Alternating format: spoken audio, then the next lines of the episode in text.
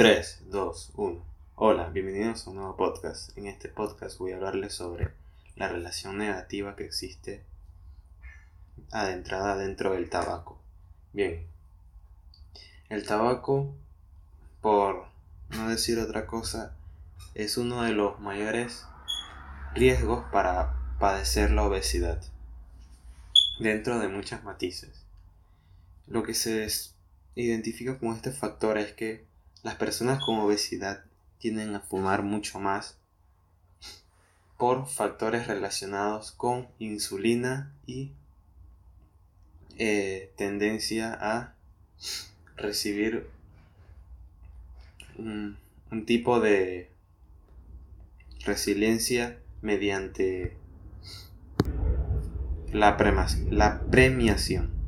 Esta premiación se genera mediante muchos factores. En muchos de los casos, la relación que reitera entre la obesidad y el tabaco son factores muy complejos en lo que se determinan de manera simplista. Eh, los estudios recientes identifican de que el aparato genético o adentrado en este apartado genera la tendencia a la obesidad y a fumar. Los genes de ciertas, de ciertas personas juegan el papel fundamental en esta tendencia y frecuencia del consumo de tabaco. Muchos de los comportamientos atribuibles al factor psicológico ayudan a adentrar el juego relacionado con el factor fisiológico. En muchas palabras, el sentir el placer es el tipo de premio o recompensa que ya dije que provoca el tabaco. Bien. Por otro lado, el tabaco también influye de muchas maneras como la resistencia a la insulina y la distribución de la grasa. Por si fuera poco, la capacidad pulmonar y la resistencia física de las personas generan adaptaciones adaptaciones negativas. El tabaco es un excelente promotor de la obesidad, mientras que, mientras que la obesidad es un excelente promotor del tabaco. Bien, las enfermedades que promueven muchos factores relacionados entre el tabaco con el cáncer de pulmón generan la consecuencia directa mediante los componentes químicos que emplea para tratar el tabaco. Los compuestos inhalados con el humo eh, eh, generan directamente la provocación del cáncer de pulmón. Bien, el tabaco también genera cáncer de garganta, faringe y hasta cáncer del hígado. Pero Sabemos que el tabaco también provoca la resistencia a la insulina que deriva la diabetes, tanto en adultos como en bebés de gestación. Eh, uno de los eh, aspectos negativos del tabaco es que eh, generan una multitud de cardiopatías que pueden generar o determinar un ictus. Por, por supuesto los pulmones también son afectados de manera directa y principalmente son los que pasan eh, un calvario. En las enfermedades respiratorias, para todos los gustos como neumonías o bronquitis,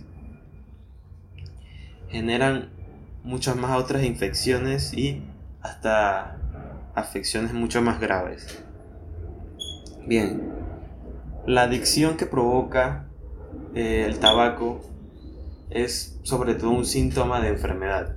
Tampoco podemos olvidar de que muchas de estas eh, adaptaciones eh, no solo daña a la persona a quien fuma, sino a las personas que están alrededor de dicho usuario fumador.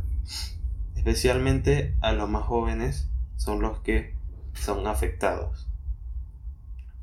Eh, los peligros de padecer este eh, acto de fumador directo son transmitidos sobre todo a los fumadores pasivos. Eh, los beneficios que tiene dejar de fumar es que cuando uno deja el tabaco, lo primero o inmediatamente lo que se va a identificar al dejar de fumar son que los efectos se aprecian directamente a través del corazón. El ritmo cardíaco y la presión sanguínea, la presión arterial, por ejemplo, generan la relación entre la presión arterial alta, sobrepeso y tabaco. Esto está mucho más que demostrado mediante estudios científicos. Eh, cuando las personas dejan de fumar, comienza a autorregularse de forma inmediata, ayudándonos a reducir las posibilidades de enfermedades relacionadas con ataques cerebrovasculares. Bien, eh, uno de los eh, factores negativos es que el descenso del monóxido de carbono en la sangre eh, genera un terrible veneno cuya concentración necesaria puede aniquilar a una persona. Esta sangre presente de la combustión del cigarrillo es una concentración mucho más alta de la que podemos imaginar. En muchos casos, esto también genera en otros factores relacionados con eh, menor cansancio, menor fatiga y eh, menor problema a nivel respiratorio. Consecuentemente también las ventajas directas en la cual encontramos eh, a medio y a largo plazo. Eh, la capacidad pulmonar se recupera con el tiempo al dejar de consumir tabaco y también genera adaptaciones a nivel eh, de cardiopatías. también se identifica un menor riesgo de padecer cáncer o algún tipo de afección.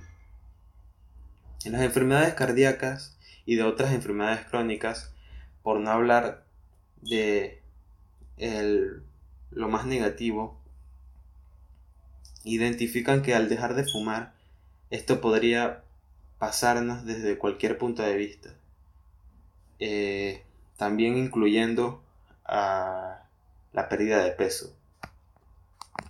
Por eso que se identifica como el fumar con relación al sobrepeso. Bien, espero que les haya gustado el podcast de hoy, espero haber aportado valor. Bien, nos vemos en la siguiente. Hasta luego.